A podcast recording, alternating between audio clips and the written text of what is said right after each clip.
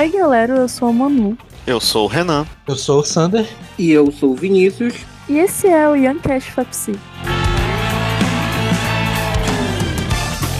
Hoje a gente vai começar abordando o capítulo O Processo de Individuação do Homem e seus Símbolos esse capítulo que foi escrito pela Marie e Luiz von Franz, e que hoje a gente vai abordar os três primeiros subtópicos: a configuração do crescimento psíquico, o primeiro acesso inconsciente e a realização da sombra. Lembrando também que a gente tem nossas redes sociais, o nosso Instagram e Twitter, que são youngcash_fapsi. Então sigam lá, comentem nas publicações, curtam, compartilhem, isso ajuda muito, muito, muito a divulgar o nosso trabalho. E também a gente tem nosso e-mail, youngcash.fapsi.gmail gmail.com, caso você queira enviar alguma coisa pra gente, tirar alguma dúvida. E é isso, sigam a gente e ajudem nosso podcast a crescer um pouco mais.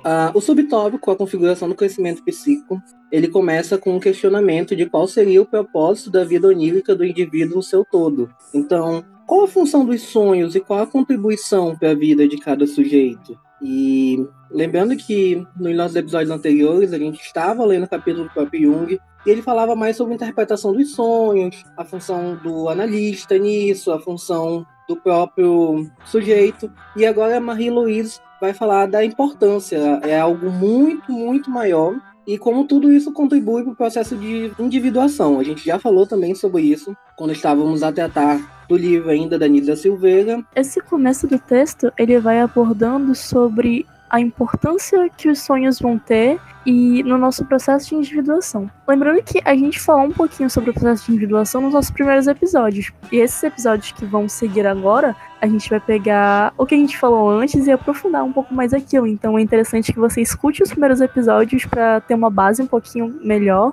para retornar a esse, tá? O Jung ele fala que os sonhos, eles parecem obedecer a uma determinada configuração ou algum esquema. E esse esquema seria o nosso processo de individuação. Então, a nossa vida onírica, tudo que a gente sonha, seria como se fosse tipo um caminho cheio com temas e tendências que tornam a aparecer para encaminhar a gente no processo de individuação. Então, é, o que é até recomendado quando as pessoas começam a observar os seus sonhos com mais cuidado, tomar notas sobre aquilo, é, fazer uma interpretação daquilo, começam a ver padrões que se repetem, algumas figuras que estão lá de formas estratégicas de algum motivo, e a partir do momento que é interpretado aquilo, há sempre uma mensagem que o sonho consciente tentando te passar para que você consiga manter o equilíbrio entre você e a sua psique. E por mais que sejam sonhos repetidos, Marie-Louise evidencia que sempre há alguma mudança. Pode ser uma mudança muito lenta, você pode sonhar todo dia que você voa,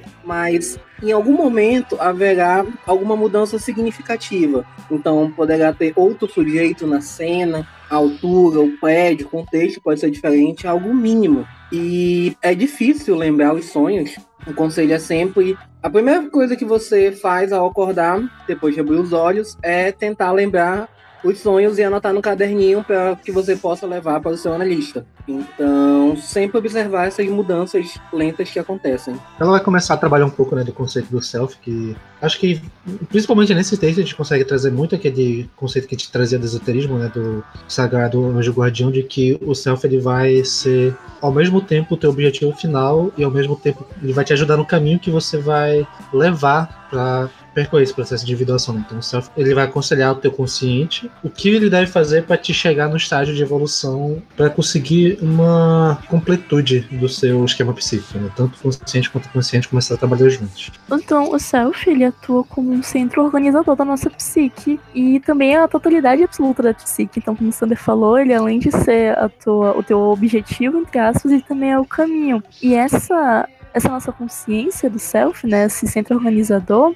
isso sempre esteve na história da humanidade ao longo do tempo. Essa intuição, essa, essa sensatez, essa coisa que te direciona. Isso é falado no texto. Os gregos eles chamavam de daimon, né? Que são espíritos sobrenaturais que eles estavam ligados ligados com a pessoa no momento que ela nascia e eles meio que guiavam a pessoa, determinando se o caminho dela ia ser pro bem ou pro mal, uma espécie de anjo da guarda. No Egito, um, tinha um, um, aspecto da alma, que era o Ba, que era como se fosse um dos principais aspectos da personalidade, e era considerado uma essência divina, e ele meio que teria o papel de evocar o senso moral, ou então de consciência. Os romanos, eles, eles tinham isso como gênios, que eram peculiares a cada indivíduo, e no texto também ela cita os indígenas Nascap, se eu não me engano, que são indígenas que habitam a península do Labrador, que é no Canadá, e eles são caçadores simples que vivem em grupos familiares isolados estão separados um do outro. Então eles não formam essas comunidades grandes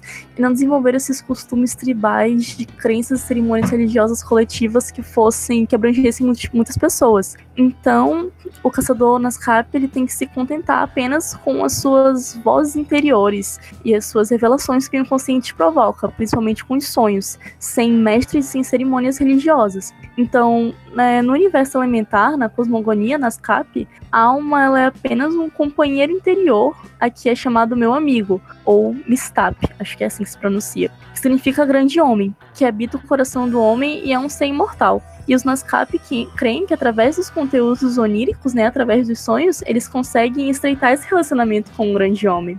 Então, meio que a principal obrigação de um indígena Nascap é obedecer às instruções que são transmitidas através dos sonhos e dar seus conteúdos uma forma permanente nas artes. E eu achei isso muito legal, muito bacana. Então a gente tem o self como um fator de orientação íntima ao, ao que pode ser o senso moral, ao que vai te guiar, entre aspas. Dessa questão também de nomenclatura de sociedade para sociedade, como eles chamar de demon, me lembra os demons de A Bússola de Ouro. É, não sei se vocês ouvintes conhecem, mas é a trilogia das Fronteiras do Universo. Uh, é uma trilogia da década de 50, 60, se não me engano, do Philip Pullman. E aí, os, esses demons, eles são como se fosse de fato o self, como se fosse a nossa alma, eles são constituídos de um elemento chamado pó, que é um elemento vital lá na mitologia deles, e eles se manifestam por meio de animais. Então, até você formar sua personalidade, que é aproximadamente até os 14 anos, o seu Demon, ele é mutável. Então, é um animal e ele fica mudando de formas. Mas a partir do processo meio que você completa a sua personalidade, ele fica numa forma estável. E ele reflete muito sobre a sua personalidade e tudo mais. Então, pessoas maquiavélicas, como a personagem interpretada pela Nicole Kidman, a, o Demon dela é um mico-leão dourado. E ele é um, um animal extremamente agressivo com outros e tudo mais. Só fazendo uma conexão aí, talvez a gente pode explorar mais no próximo no nosso próximo episódio de spin-off. Uh, e os romanos chamavam de gênio, né? É, e a gente tem hoje na exposição, na língua portuguesa, a questão das pessoas com gênio forte. Então, esse, esse poderia ter vindo numa maneira residual da cultura europeia ele chegou no Brasil, a gente ainda tem essa manifestação linguística de gênio forte. Então seria uma pessoa com um self forte, né? Com uma personalidade forte de fato. E a Augustinos ela trabalha naquele exemplo que a gente já usou em alguns episódios atrás, que é o da semente. Como esse crescimento da semente vai ser equivalente ao processo de individuação, né? Tipo, como se a semente ela é uma árvore potencial. Dentro daquela semente ela tem tudo que ela precisa para crescer. Só que sozinha ela não vai conseguir porque existe depende de várias variáveis externas, né? Tipo, o sol que ela vai cair, se vai ter sol caindo nela, uma par de coisas que um ambiente externo oferece para ela conseguir crescer. E assim seria essa semente no nosso inconsciente, seria o self. Para ele se desenvolver, a gente precisa o consciente dar todo o suporte para que essa semente começa a se desenvolver, né? Então, o que a gente vai até trabalhar muito nesse episódio vai ser muito de como a relação entre o ego e o self, consciente e consciente, é importante nessa relação, porque a gente existe, meio que existe uma barreira natural dentro do nosso ego de ser resistente ao que vem do inconsciente, porque normalmente são coisas que não são muito fáceis de lidar. Mas ainda assim, seria mais ou menos isso, que a semente seria esse processo, né? a árvore em si, o crescimento seria esse processo, e as variáveis que a gente vai levando ao longo da vida vai ser o que vai depender se a gente vai conseguir chegar ou não nesse estágio de crescimento. Mas o detalhe importante é que todo mundo tem esse potencial dentro de si, isso não é algo que só algumas pessoas têm. A gente, como Yugi, a gente tem que acreditar que qualquer pessoa consegue chegar nesse estágio, só precisa de ser estimulado de uma forma que vá ajudar esse crescimento. Uh, lembrando também que o processo de individuação é uma coisa muito singular. Então, não é pertinente você dar um passinho, você dar uma, uma receitinha de bolo com vários passinhos sobre como fazer, porque cada pessoa exerce isso de uma forma diferente. Então, já que a gente está abordando um pouco sobre é, os caminhos para chegar no processo de individuação, vocês conseguem definir numa forma sucinta, mas que consiga abranger o que, que é o processo de individuação, afinal? Bem, o processo de individuação, resumidamente, seria um caminho em que o self tenta se integrar ao ego, ou seja, um caminho de comunhão entre o consciente e o inconsciente. Só que para isso acontecer, existem certos fatores da nossa personalidade que precisam começar a trabalhar em conjunto e não um brigando com o outro. Então, as etapas do processo seriam justamente esses confrontos entre essas características da personalidade que são conflitantes de forma em que, naquilo que a gente sempre fala, né, de uma dialética, a gente vai conseguir trabalhar tanto um quanto o outro até eles chegarem num consenso em que os dois conseguem trabalhar juntos. Então, falando de forma resumida, é você buscar o equilíbrio em todas as suas funções. Você buscar um equilíbrio da sua vida consciente e que isso esteja equilibrado com a sua vida inconsciente também. E um pouquinho no texto é falado também sobre que o self está constantemente se comunicando com a gente pelos nossos sonhos. Então, a gente está sempre botando nessa tecla aqui da importância dos conteúdos oníricos, porque eles de fato vão auxiliar a gente a nos entender melhor e entender o que, que a psique está tentando falar pra gente. É, não só eles vão auxiliar, como dentro da psicologia analítica, eles são o que fundamentam, né, basicamente a teoria e o que fundamentam essa prática terapêutica. É tanto que, novamente, nesse capítulo, como na maioria dos outros capítulos, vai se voltar a ser abordada essa questão dos sonhos justamente também porque eles são a nossa única forma de se conectar com esses conceitos simbólicos. O sonho é como esses símbolos do nosso inconsciente, tanto coletivo quanto inconsciente pessoal, é a forma como é que esses símbolos conseguem chegar à nossa consciência. E daí a gente tem todo um processo de desconstrução, tanto da questão da sombra quanto de reconectar-se com o ânima, o ânimos, para alcançar a individuação, né, que é reconexão com o self de forma geral, que vai ser trabalhada dentro desse quesito dos sonhos devido à sua carga simbólica.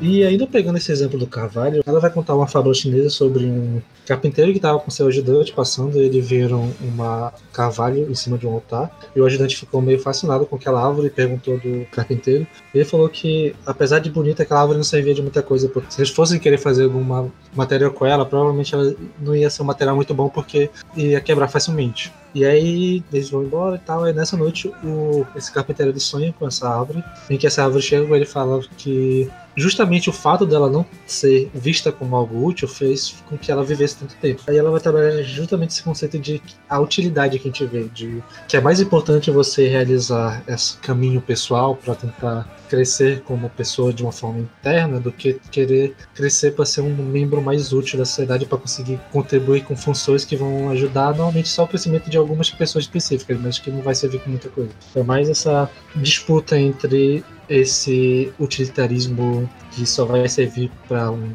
fim específico do, versus uma tomada de consciência que vai te evoluir de uma forma a ser mais um ser completo. Lembrando que o fato de como uma pessoa completa o seu processo de individuação é completamente diferente. Então cada um vai ter sua maneira de alcançar esse objetivo, de reconhecer o seu self, e é uma maneira exclusivamente sua. Não há nenhuma fórmula mágica, livros que os coaches vão vender de como alcançar o sucesso, a realização pessoal. Não, é algo completamente seu e com a ajuda do seu terapeuta, você vai conseguir se tudo der certo, completar esse seu processo de individuação. É até aquilo que a gente faz de vez em quando de que, tipo, tu generalizar um processo para que ele, que ele se aplique a muitas pessoas, ele vai servir quando a gente for querer trabalhar justamente com muitas pessoas. Quando a gente vai passar para esfera pessoal, não vai adiantar de querer replicar algo que deu certo com uma pessoa na outra, porque são duas pessoas diferentes, são dois universos diferentes. Qualquer decisão que essa pessoa tenha tomado diferente da outra já vai fazer que o caminho das duas seja totalmente diferente. Então, aplicar algo que deu, entre aspas, certo com uma pessoa para repetir esse processo para outra pessoa também dar, não vai funcionar porque as pessoas são diferentes. E por isso cada um tem que seguir seu próprio caminho e nem, nem é função do terapeuta decidir qual é o melhor caminho da pessoa. Ele tem que ser um guia, mas ele não é o que quem decide quem, o que caminho a pessoa tem que tomar. O que vai decidir isso de maneira até mesmo inconsciente, né, é o próprio self. O self que seria esse núcleo canalizador, não canalizador, mas que emana essa energia psíquica, né? e ele vai servir até mesmo como uma forma de orientação íntima dentro desse aspecto, uma forma de intuição mesmo que ultrapassa a própria intuição, porque a intuição dentro da psicologia analítica é vista como uma extensão, digamos assim, do, do, das sensações, dos sentidos humanos, e o self vai justamente ditar algumas dessas coisas que são que preenchem a nossa vida, principalmente em relação a esse sentido de vida, né, que é o que a Von Franz vai vai trazer nesse capítulo. Então, o self de certa forma vai atuar desse sentido numa questão até um pouco determinista, porque o self ali dentro desse, dessa compreensão ele quer que façamos algo aqui e agora em uma determinada situação. Ele meio que, como a gente está completamente separado dele, né? Pegando uma visão do homem, do homem comum, é, ele vai atuar como essa força que tá no, no, íntimo mais profundo e que ao mesmo tempo que é uma coisa à parte, ele vai se compreender com uma totalidade de todos esses processos. Então, basicamente, esse, essa individuação de que nós falamos é tentar reconectar-se e compreender alguns aspectos que emanam do self. Logo, é, você basicamente está se conectando com o seu inconsciente de uma forma mais profunda e fazendo a ligação entre a consciência e o inconsciente, você alcança esse self. Porém, isso vai ser uma coisa muito complicada devido a N questões que a gente vai abordar mais para frente, mas que ainda assim, mesmo que a gente não tenha dado nenhum passo nesse processo de individuação, o self vai estar presente, é, como aconteceu nessa questão da fábula, né? Porque o self está ali emanando essa energia e o que aconteceu com, na fábula foi que essa árvore acima de, de todas as intempéries e tudo mais, né? Ela cresceu da forma que ela havia de ser para o sentido que ela havia de cumprir que dentro da própria fábula chega-se ao, ao propósito de que a árvore nasceu aqui propositalmente porque em qualquer outro lugar acabaria por ser maltratada. E se não fosse a árvore, é, a árvore do altar rústico, talvez já, já a tivessem derrubado. Da mesma forma que a árvore vai servir para o propósito de, de proteger o altar, o altar também vai servir com, com o propósito de proteger a própria árvore. Portanto, subentende-se de que o self emanando esse sentido interior, ele há uma conexão ali um pouco além das capacidades humanas que ditam um sentido para as pessoas, o que na minha percepção é algo muito louco e que beira até mesmo uma questão espiritual num, num quesito que a gente vai falar mais de religião, né? Mas ainda assim é dentro da, da teoria do próprio Jung não tá divagando dentro da, da teoria dele. Consiste na teoria dele. É, voltando um pouquinho porque os meninos falaram sobre essa questão do, do, terapeuta não poder ditar o seu caminho, nem dizer o que você deve fazer, eu me lembrei de uma cena da série Fleabag, que é uma série muito, muito boa, eu gosto muito, recomendo. É da Amazon Prime, que não tá patrocinando, mas poderia, mas você encontra facilmente nos meios de entretenimento alternativo aí na internet. E tem uma cena da segunda temporada que a Fleabag, né, que é a protagonista, ela ela recebe um vale terapia. E ela vai tentar trocar esse vale terapia por dinheiro, né? Porque ela não queria fazer terapia. Só que ela não consegue, ela acaba indo fazer a primeira consulta da terapia. E ela conta as questões que estão acontecendo com ela. Não vou dar spoiler, mas recomendo assistirem, é muito legal. E a terapeuta vira pra ela e fala: Mas você sabe o que você vai fazer? E ela responde, mas como assim eu sei? Ela, você sabe. Ela, não, não sei. Ela, sim, você sabe. E, enfim, fica, fica nessa. E a protagonista fala, mas se eu sei o que eu vou fazer, qual é o seu propósito? E aí ficou meio que um silêncio constrangedor, assim. E a, e a piada justamente nesse estereótipo de que os psicólogos vão te, vão te dizer o que fazer, vão arranjar uma solução quase que milagrosa para os seus problemas, sabe? Você vai sair de lá livre e curado de toda qualquer coisa. E, e, não é assim, né? Vai, vai existir uma orientação no caminho, mas não vai. Ninguém vai pegar na sua mãozinha e vai te, te dizer o que você tem que fazer exatamente. E não sei, é muito engraçado na hora e ela de fato sabia o que fazer e ela fez tal coisa. E é muito engraçado na hora.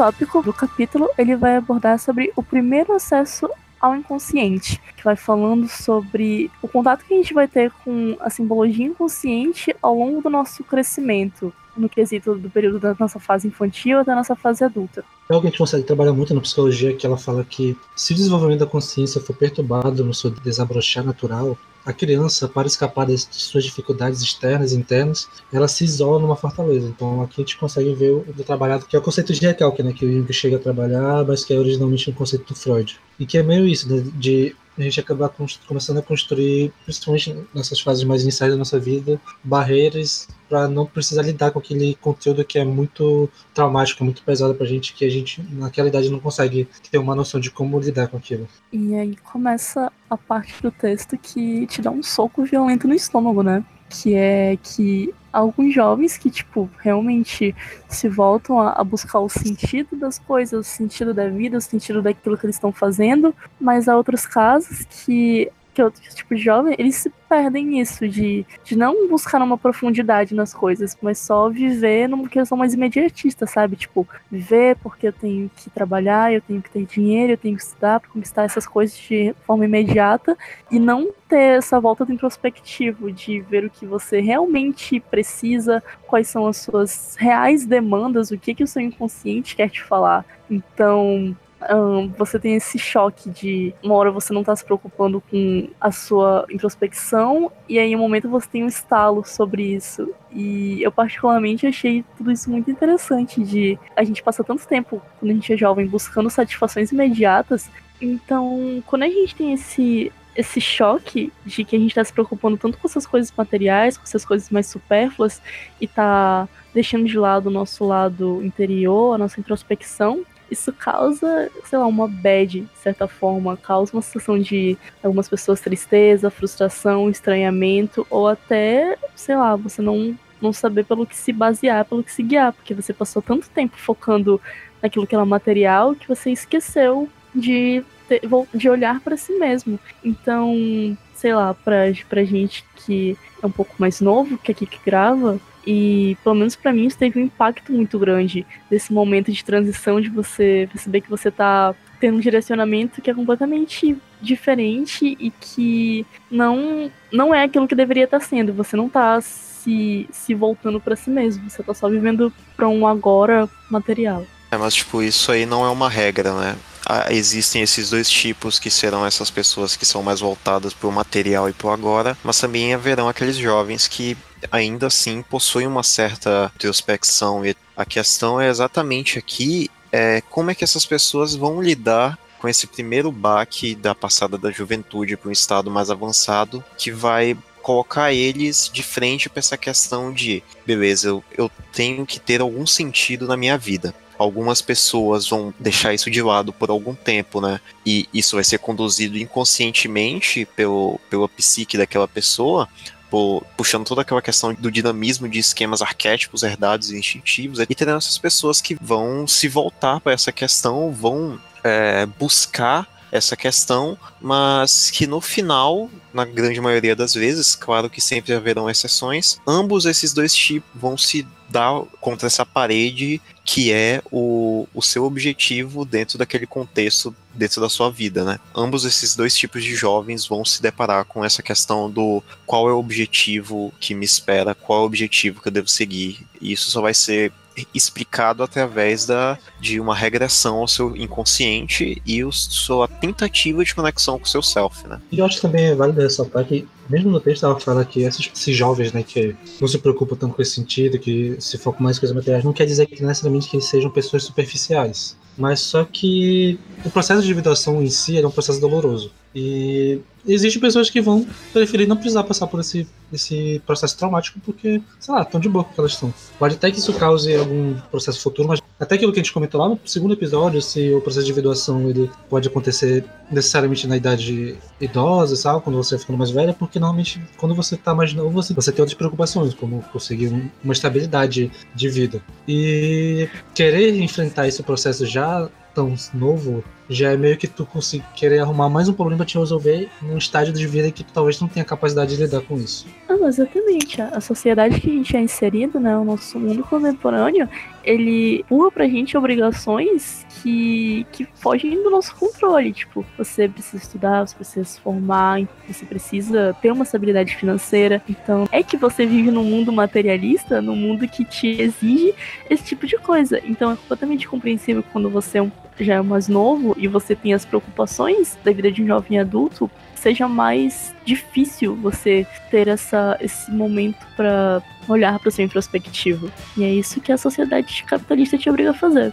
Não, e há uma questão também de que quanto a não estar preparado para lidar com algumas cargas, que é, querendo ou não, tu vai aprender algumas coisas na marra, né? Querendo ou não, tipo, a própria sociedade, talvez por pessoas que já passaram por processos mais avançados de uma suposta individuação, essas pessoas aprenderam alguma coisa, vão tentar te passar esses conceitos, mesmo que seja de uma forma forçada e de uma questão bem infantil mesmo de tu ver aquilo e tentar replicar. Então eu acho que de, de alguma forma ou de outra, tu tá ali progredindo mesmo que muito lentamente nesse teu processo de individuação e que, claro, que tu não vai passar das etapas mais importantes sem que tu esteja consciente buscando isso, né? Mas que conforme conforme tu sai desse período de, de constante conflito que é a adolescência, tu vai tu vai começar a ter ali uma estabilidade mais mais formada para que tu consiga lidar com esses com essas cargas.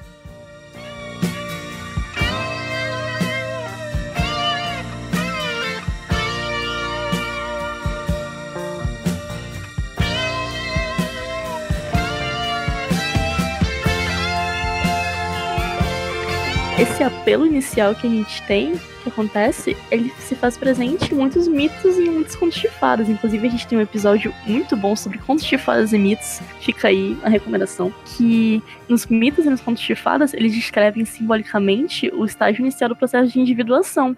E esse pontapé inicial é sempre um problema na história. É sempre um rei que tá doente, um casal que tá estéreo, alguma coisa vai acontecer que vai surgir um problema. E essa solução para o problema, esse, esse antídoto, esse remédio, ele é sempre algo difícil de achar. É sempre a ponta da unha de um elfo de tal coisa, é a barbatana de tal tipo de peixe. É sempre uma coisa muito específica e muito complicada de se encontrar. E na vida real isso também pode ser feito em paralelo, né? A gente sempre, não sempre, mas tipo, é característico que nessa crise inicial que marca a vida de um indivíduo se procura algo impossível de achar ou então uma coisa que você não sabe nada sobre. E aí no texto é falado que só há uma atitude que parece alcançar algum resultado: voltar-se para as trevas que se aproximam sem nenhum preconceito com a maior singeleza e tentar descobrir qual o seu objetivo secreto e o que vem a solicitar do indivíduo. O propósito secreto dessas trevas, que se avizinham geralmente, é tão vulgar, tão especial, tão inesperado, que via de regra só se consegue percebê-lo por meio dos sonhos e das fantasias que brotam no inconsciente. Então, é, é, quando você tem esse choque, né, que marca sua, o, seu processo, o começo do seu processo de individuação, você vai ter que se confrontar com os seus conteúdos oníricos e ver o que, que está tentando te dizer. O que, que é aquilo ali quer, quer te passar, quer te proporcionar para que você de fato ache o seu antídoto. Os ouvintes mais atentos que se lembram do nosso segundo episódio lá, que foi sobre o processo de individuação, eles vão lembrar que a primeira etapa do processo de individuação seria o confronto com a persona. Mas é curioso que aqui no capítulo a Von não chega a comentar sobre isso. Por que vocês acham que ela meio que ignorou esse, essa parte desse processo? Eu acho que pelo fato de o enfrentamento da persona seja algo muito, muito, muito específico e individual, não é? Não, eu acho, eu acho até que ela cita, porém, entre linhas, né? Quando ela fala aqui do, do indivíduo em que ele está inserido em questões imediatistas, ou então o indivíduo que está mais relacionado à sua introspecção, e após isso ela também fala em em questões como ah, o indivíduo em determinada situação acredita que ele precise tirar férias ou trabalhar menos, ou, ou então é, precisa de mais contato humano, ou precisa de menos contato humano, precisa arranjar um passatempo, ou precisa acabar com seus passatempos e arranjar alguma coisa mais fixa, talvez um trabalho, ou então ele não queira trabalhar, ou então ele precisa trabalhar mais. Eu acho que tudo isso tem a ver com isso, né? Porque tu tá, tu tá compreendendo que, de que não são essas questões da tua vida que tá, que tá ali surgindo o problema. Tu tem que pegar aquilo e olhar na, na perspectiva como um todo. Não é uma questão, não é uma questão simples como, por exemplo, não simples, é, dentro da sociedade é muito importante, mas não é somente em relação ao seu trabalho, não é somente em relação ao seu lazer, não é somente em relação à sua família. É o conjunto de tudo isso. E eu acho que isso é um, é um processo, a partir do momento que tu tente compreender que tudo isso tá numa mesma cômoda, porém tu tava separando aquilo em gavetas, eu acho que é aí que vai acontecer o, o enfrentamento das tuas diversas personas, né? Inclusive, até eu consigo traçar um paralelo que eu não tenho certeza se eu vou estar viajando muito, de que a persona em si seja algo totalmente até meio consciente, que algo que esteja mais ligado ao consciente do que ao inconsciente, porque é uma máscara que você vai usar para tentar encarar o mundo social, né? E a partir do princípio que o processo de individuação tem que ter algo consciente, tem que escolher fazer parte desse processo, acho que pela persona ser o primeiro passo já é meio que um pré-requisito para você começar o processo de individuação, você tem que enfrentar a persona. Já tem que sair desse domínio da consciência para tentar trabalhar com o inconsciente. Então acho que, não sei se é por isso, mas eu consigo ver que seja mais ou menos por aí o motivo dela não ter trabalhado tão explicitamente falando sobre persona, porque meio que o pontapé para chegar na individuação, para começar essa individuação, já é o enfrentamento da persona por si. Cara, eu vou falar pra ti que eu acho que condiz muito essa tua questão em relação a enfrentamento da persona ser uma questão mais consciente, porque é realmente uma coisa mais palpável tu consegue notar, tu consegue brincar com ah, na escola eu era uma pessoa, na faculdade agora eu sou outra. Então, ah, no trabalho eu tenho que adotar tal, tal caráter, eu tenho que puxar o saco do meu chefe. Então, o meu chefe gosta de pessoas que puxem o saco dele, mas eu faço a linha dura justamente para não ser esse tipo de pessoa, eu não gosto desse tipo de pessoa. É uma coisa ali que dentro dos teus processos conscientes, dentro do teu próprio ego, tu consegue notar de que tu faz essas pequenas divisões e que, que muitas vezes tu realiza essas, essas próprias divisões de maneira consciente né?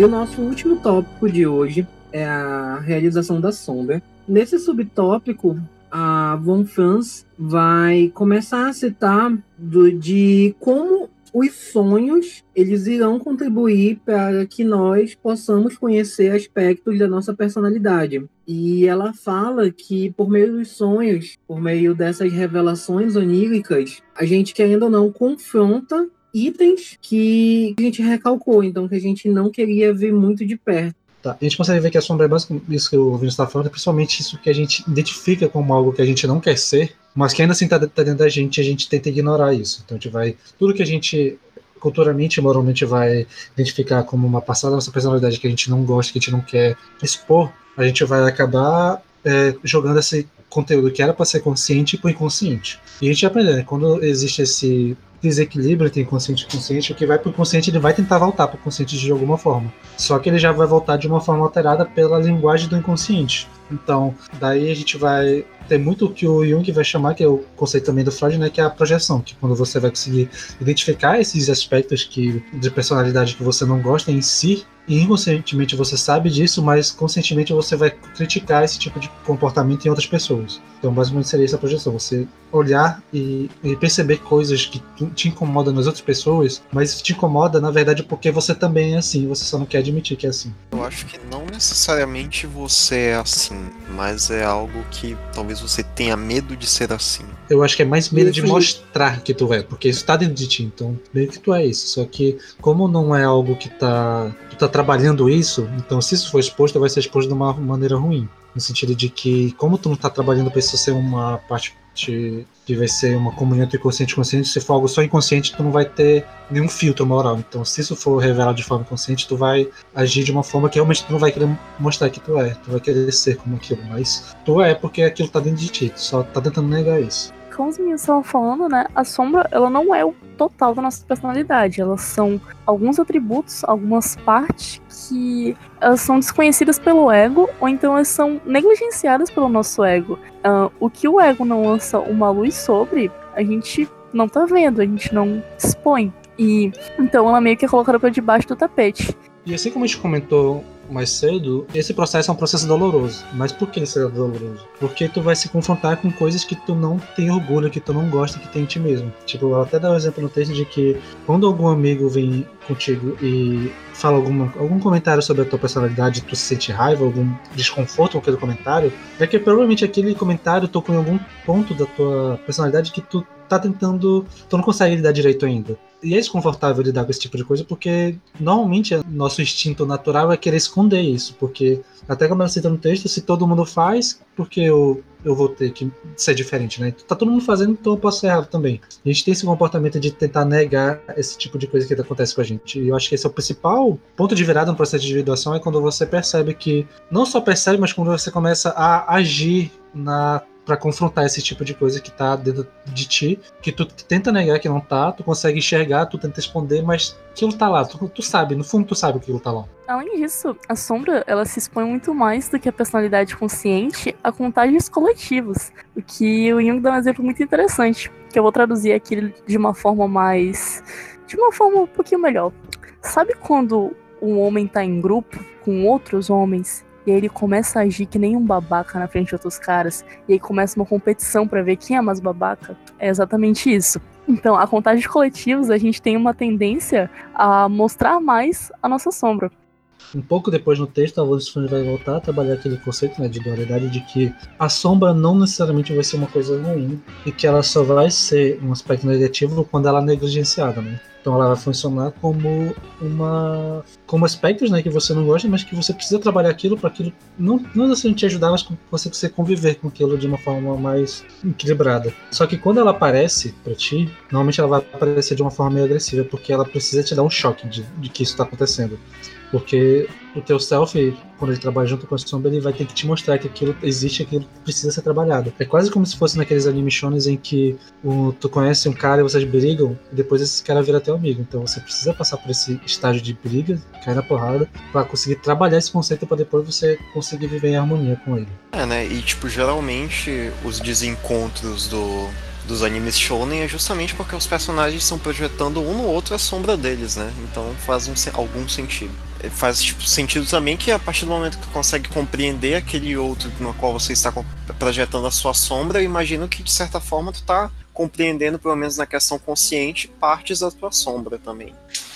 A questão é, e como a própria Von Franz vai falar no texto, em geral a sombra contém valores necessários à nossa consciência, mas que existem sob uma forma que torna difícil a sua integração na vida de cada um. Bom, a autora também dá uma dica pra gente, né? Enquanto leitores e vocês enquanto ouvintes, que depende muito da gente como a gente vai tratar nossa sombra, de como a gente vai confrontá-la e do que, que a gente pode fazer com ela. Se a gente pode tornar, se podemos tornar-nos amigos da nossa própria sombra ou tornar ela uma inimiga. Eu acho que depois desse capítulo, pelo que eu notei, enquanto tu tem tua sombra contra, como inimiga, tu de forma alguma anexou ela ao teu, teu consciente. Então, eu acredito que de alguma forma você tem que compreender e se apaziguar com a sua sombra. até porque as pessoas elas não são ah, polarizadas, né? Não, não é uma pessoa de todo boa nem de todo ruim. Então é tudo girando em torno de tu ter um equilíbrio e aceitar a tua sombra, né? Aceitar esses conteúdos que, que não te agradam tanto, que não são tão bem vistos, mas aquilo faz parte de você.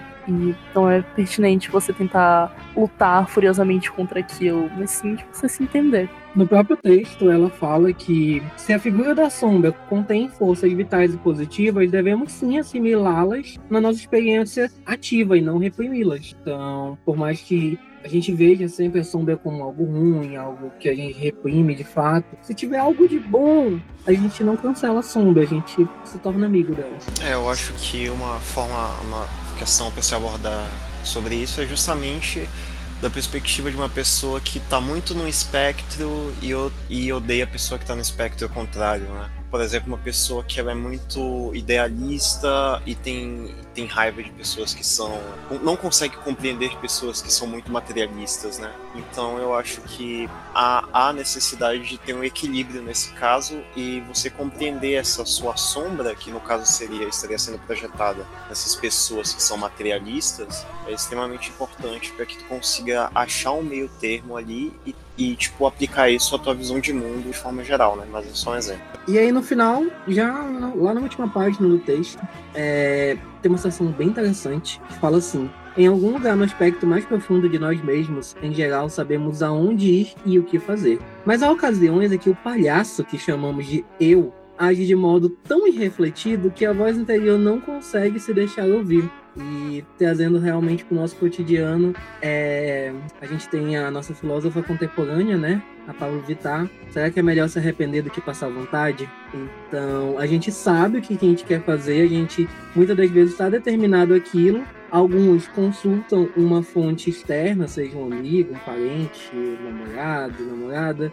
mas quando a gente quer mesmo fazer, a gente vai, porque é meio que o nosso inconsciente falando para fazer aquilo, mas muitas das vezes o nosso self, ele parece que ele trava, né? Falando, não, isso não é bom, não faça isso. Mas só acontece. É, traçando um paralelo para os termos da psicanálise, né? É muito aquele conflito do seu id e do seu superego. Do seu id tá querer fazer uma coisa específica, né? Querer fazer uma coisa que não é considerada, bem vista, etc. E o seu superego ser esse senso moral, falando que não, você não pode fazer isso, você tem que ser mais polido, se comportar de certo jeito, etc. E o ego se virando para tentar manter em equilíbrio. E ela termina lá no final do texto falando um pouco sobre a relação entre o ego e o self, né? Sobre a relação inconsciente e consciente de que às vezes parece que o self ele deixa o caminho aberto para que o ego tenha uma decisão livre, tenha um caminho livre para trilhar. E ao mesmo tempo o self meio que necessita de partida para o próprio self se desenvolva. Então é meio que esse, essa dualidade que um é aberto para o outro, mas ainda assim necessita do outro para se desenvolver.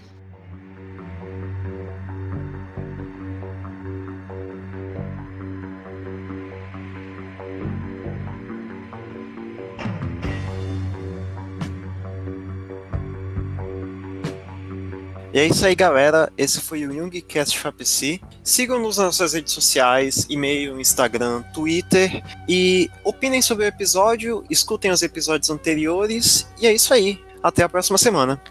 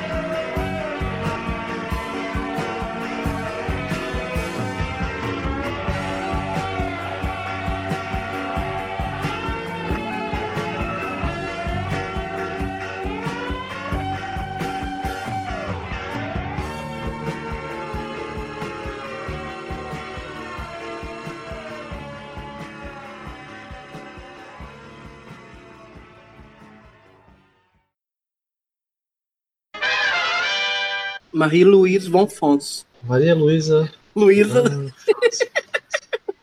Maria Luísa Van França. não tem Luísa. Luiz. Não é Luísa? Luiz. O que que isso significa? Louise. É como se fosse Luísa em português. Então, é sabe, Maria. Luísa. Maria Luísa.